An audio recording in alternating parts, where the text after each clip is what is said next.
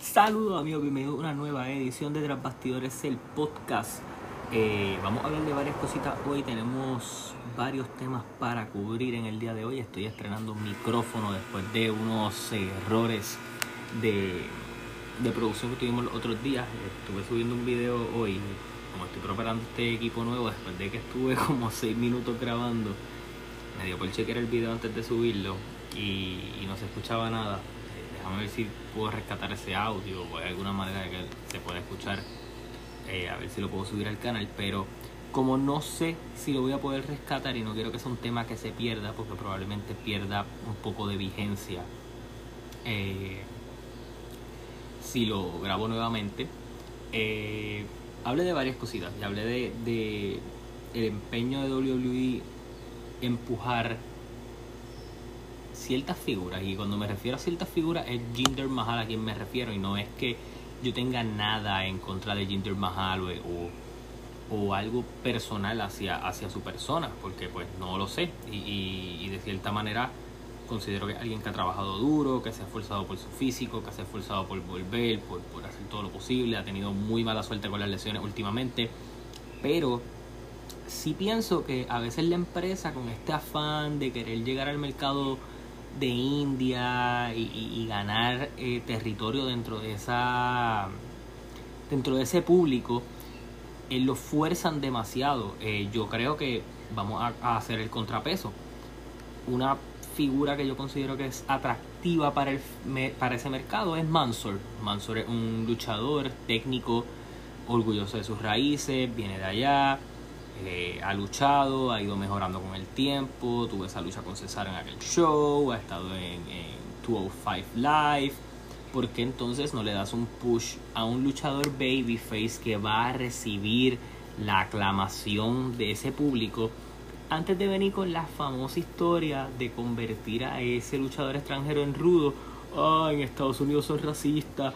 Ah, voy contra, contra el americano. Ah, todo lo demás eso para nada creo que haya, haga, perdón, discúlpeme, un efecto en, en, el, en el fanático de allá de sentirte interesado por el luchador, al contrario, tal vez un personaje como Mansor, y, hago el contrapeso porque tienes una superestrella eh, de allá, de India, que tal vez no va a ser estelarista, pero si tú lo construyes suficientemente bien, puedes hacer un buen momentum de que quien sea que sea campeón de Estados Unidos o algo así, o campeón crucero, pone a Mansor a ganar allá y el pop va a ser interesante y creas una estrella que puede ser un draw, y cuando me refiero a un draw, sea un atractivo monetario para ese público.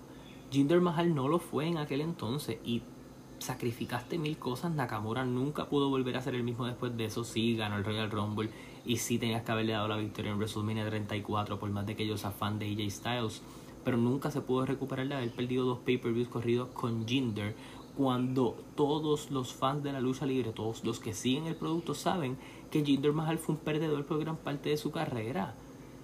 Jinder antes de ser WWE Champion no había tenido ningún campeonato en WWE. Eh, como decía un video, tenía 6% de victoria en sus luchas. Lo votaron, lo volvieron a traer para rellenar un espacio y en ese afán derrotó a Randy Orton, derrotó a Shinsuke Nakamura. Eh, y, sí, tuvo un reinado como de 4 o 5 meses. Lo cual hace cero sentido porque tú lo construiste como si el tipo fuera un top guy. Y sí, con JBL te funcionó porque JBL era un tipo, era un tipo que perdía, era un tipo fuerte, eh, stiff como lo llaman, y había sido pareja con Farouk. No es un tipo totalmente desconocido como Jinder que vino de ser siempre un perdedor a ganar este espacio importante y JBL no ganó el campeonato de la primera. JBL lo ganó en su segundo intento porque en la primera lucha lo habían puesto tan despiadado y tan malo que por poco eh, hicieron la historia del infarto con la mamá de Eddie y todo lo demás y el ensangrentamiento para elevar a JBL, pero con Jinder Mahal no pasó nada de eso.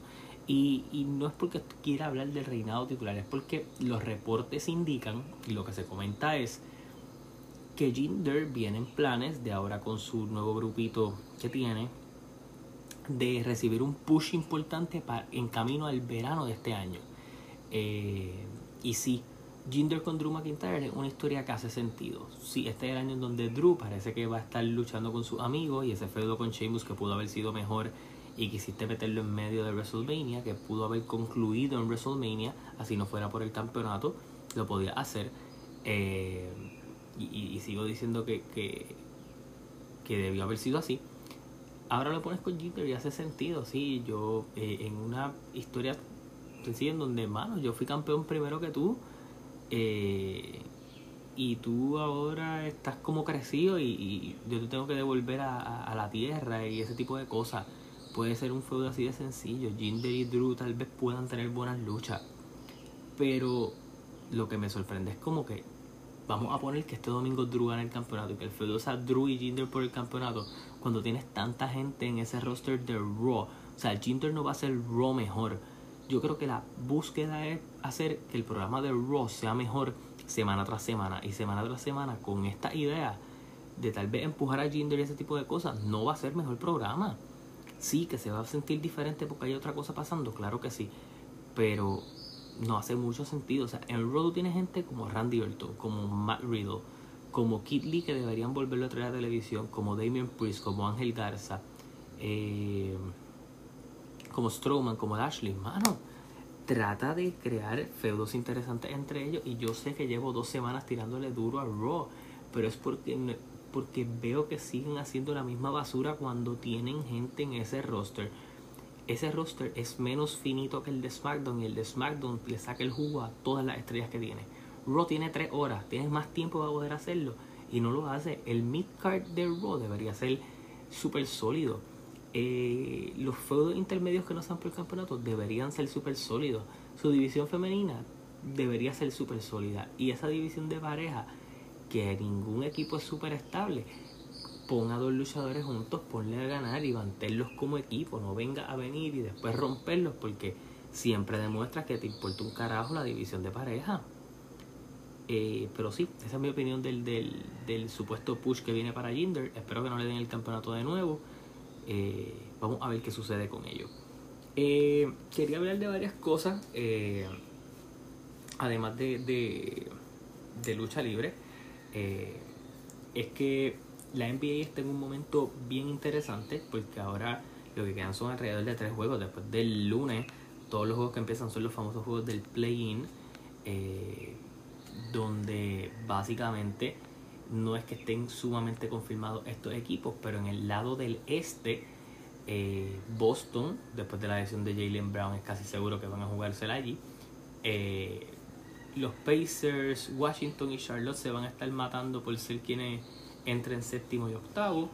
En el oeste, obviamente los Lakers están a un juego de poderse colar sexto, después de que los Blazers perdieran esta noche contra los Phoenix Suns.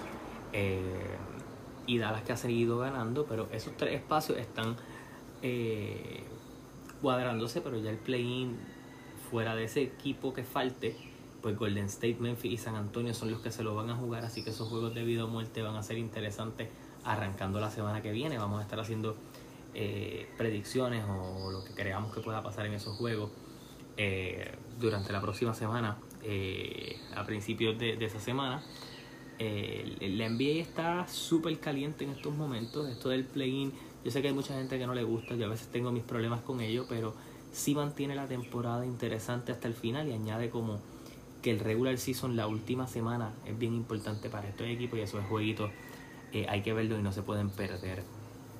Eh, voy a estar hablando a profundidad de NBA en el próximo episodio, así que no quiero sobresaturarlos con, con esto. Eh, este fin de semana es súper cargado deportivamente.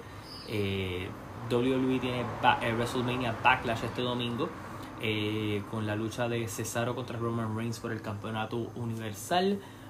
Bobby Lashley defiende el campeonato de la WWE ante Braun Strowman, Drew McIntyre en un three-way dance. También hay una triple amenaza entre Rhea Ripley, Asuka y Charlotte.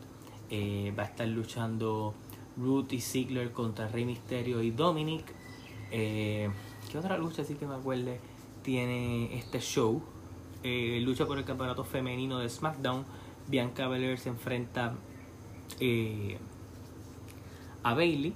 Así que tenemos un show que debe ser interesante. Veremos a ver qué se añade mañana en SmackDown a este show. Por eso no voy a hacer predicciones en este podcast. Las predicciones las voy a estar dejando para el canal. En el canal vamos a estar haciendo predicciones de esto. Eh, vamos a estar hablando de, lo que está haciendo Impact camino a ese evento del sábado, que mañana vamos a estar haciendo predicciones de ello, que Under Siege el evento, o sea que hay otro evento más de lucha libre este fin de semana. Eh, más allá de ello, también tenemos UFC este sábado eh, para coronar al nuevo campeón eh, de las 155 libras. Eh, entre Michael Chandler, ex campeón de Bellator MMA, enfrentándose a Charles Oliveira. por el campeonato vacante que dejó Khabib después de su repentino retiro. Y también tenemos otra pelea importante donde Tony Ferguson va a estar enfrentándose a Berniel Darouche creo que el, el apellido de, de, su retador. ¿Por qué estoy hablando de estas dos peleas? Porque son peleas importantes para ese peso de las 155 libras. Porque el 10 de julio de este año, eh, Conor McGregor va a estar enfrentándose a Dustin Poirier en la trilogía de sus batallas. Eh, entre estos dos, tienen uno y uno. Conor lo derrotó en la primera. A principios de este año, Dustin Poirier noqueó a Conor McGregor eh, para sorpresa de muchos. Y a Poirier se le ofreció este espacio por esta pelea vacante para ir contra Michael Chandler. Él lo rechazó por una pelea de dinero contra Conor McGregor. Y es de esas pocas veces donde Charles Oliveira, que va a luchar por el campeonato, y Michael Chandler, cualquiera que sea de ellos que salga como campeón, siempre ganar el campeonato es como el reto más importante. Y aquí, pues no se sienta así, porque quien gane de Poirier y McGregor es bien probable el number one contender. Así que todo el mundo Charles, lo que es Charles Oliveira, lo que Michael Chandler van a estar rezando que quien gane sea Conor McGregor, porque ahí es el money fight, la pela de dinero. Así que eh, es bien interesante lo que pueda traer este evento. Eh, quien gane de Tony Ferguson y Daniel Berush va a estar en una buena posición para enfrentar al perdedor de este evento. Así que tampoco es como que eh, va a ser una, locura. Faltan varias peleas por confirmar para el resto del año. Se espera que Kamaru Usman pelee nuevamente este año. Eh, el campeón welter. Eh, se dice que Francis Angano va a estar enfrentándose a Derek Lewis después de que a John Jones se le ofreció pelear con Stipe eh. Y él dice, sí, yo voy a pelear con Stipe cuando me dejen pelear a mí por el campeonato. Eh, UFC no me está dando ese respeto, así que veremos a ver en qué termina esa novela de John Jones y el campeonato pesado. Eh, llegó la basura aquí a, interrumpir un poco mi podcast. Eh, pero también en el ámbito del boxeo, eh, Canelo Álvarez tuvo una confrontación interesante con Dimitrios Andrade. él dice que, ah, que Canelo rechazó una pelea con él y todo lo demás. Andrade no es negocio para el momento para, para Canelo. Pero yo creo que después de Caleb Plant, que es lo que se espera que sea su próxima pelea para unificar los campeonatos, eh, Dimitrios Andrade, si logra hacer una buena defensa y se representa esta pelea de dinero, yo no dudo que, Canelo la quiera hacer. Canelo quiere que todo el mundo que vaya a enfrentarlo a él suba a las 168 libras. Yo creo que él no se sintió tan cómodo como tal vez muchos pensamos en las 175, además que hay mucho más riesgo. Bajar a las 160 tampoco creo que es una movida de demasiado dinero para él, así que tal vez hacer la, la revancha con Golovkin a principios del 2022 eh, o a mediados del 2022, porque pues Golovkin se dice que está esperando eh, pelear a finales de año, lo cual me parece que es sumamente estúpido esperar tanto tiempo cuando pudiera hacer una pelea más y tal vez pelear a principios de año, queda mucho año por delante y solo tendría una pelea. Eh, así que yo creo que, que tal vez el ámbito para Canelo está interesante. Sé que estaban hablando el otro día. Canelo tiene 17 peleas de campeonato mundial y mucha gente estaba diciendo que, podía romper el récord de Julio César Chávez. Yo no estoy de acuerdo con esa premisa. Yo creo que está bien difícil llegar a las 31 de, de Julio César Chávez. Tendría que ser 32 para romper el récord. Canelo tiene 17, Canelo tiene 30 años. Tendría que pelear 14 peleas de campeonato mundial. Y sí, con Caleb Plant puede tener uno y son 18, pero Canelo tendría que pelear tres veces por año por los próximos 6 años para eh, y todas las peleas de campeonato para poder hacer eso. Y sabemos que para mí Canelo es el número uno libra por libra el día de hoy. Eh, creo que su oposición, como lució con Sanders y todo lo demás, lo pone en esa posición. Lo que son Errol Spence, eh, Terence Crawford sí, están en esa conversación de estar en, en, el número uno libra por libra, nadie está diciendo que no. Pero esos son los dos que se tienen que enfrentar el uno contra el otro para considerar quién es el mejor welter del mundo para empezar. Y segundo, que Crawford ha sido bien cherry picking en escoger su oponente. Errol Spence ha sido un poquito más agresivo. El, el accidente obviamente ha dejado su huella. Yo espero que eh, ya para verano o para septiembre por lo menos tengamos otra pelea de Errol Spence. No sé si vaya a ser con Terence Crawford, pero es una pelea muy grande para, para aguantarla. Tanto, tal vez pase para el año que viene, pero yo creo que Crawford está buscando tal vez peleas con Pacquiao o algo así. Eh, para entrar en una mejor posición y obviamente tener mucha más exposición. Así que el boxeo está interesante, el UFC está interesante, la NBA se va a poner mucho más interesante. Eh, obviamente no voy a dejar de hablar de baloncesto aquí en este podcast, voy a, a hablar del BCN y de todas las cosas que están pasando.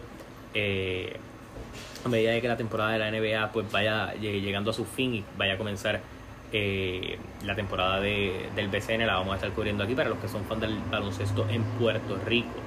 Eh, en términos de recomendaciones para ver, El Inocente en Netflix. Eh, me han recomendado Army of the Dead, que comienza la semana que viene, ya está en cines, eh, protagonizada por, por, nuestro querido Batista. Así que hay, hay varias cosas, mucho que comentar. subo este episodio para obviamente pues darles contenido, darle un poquito de mi punto de vista de lo que está pasando con las pocas noticias que hay de lucha libre últimamente porque sí, aunque tenemos un fin de semana cargado en términos de programación, pues yo cubrí IW que tuvieron un muy buen show, cubrí NXT. So, eh, mañana me toca cubrir un poco de Impact y lo que tienen para su pay-per-view de este eh, sábado. Y lo mismo, pues, le toca a WWE eh, después de lo que pase el viernes en SmackDown, cubrir lo que vaya a pasar en términos de predicciones y post-show de lo que es WrestleMania Backlash.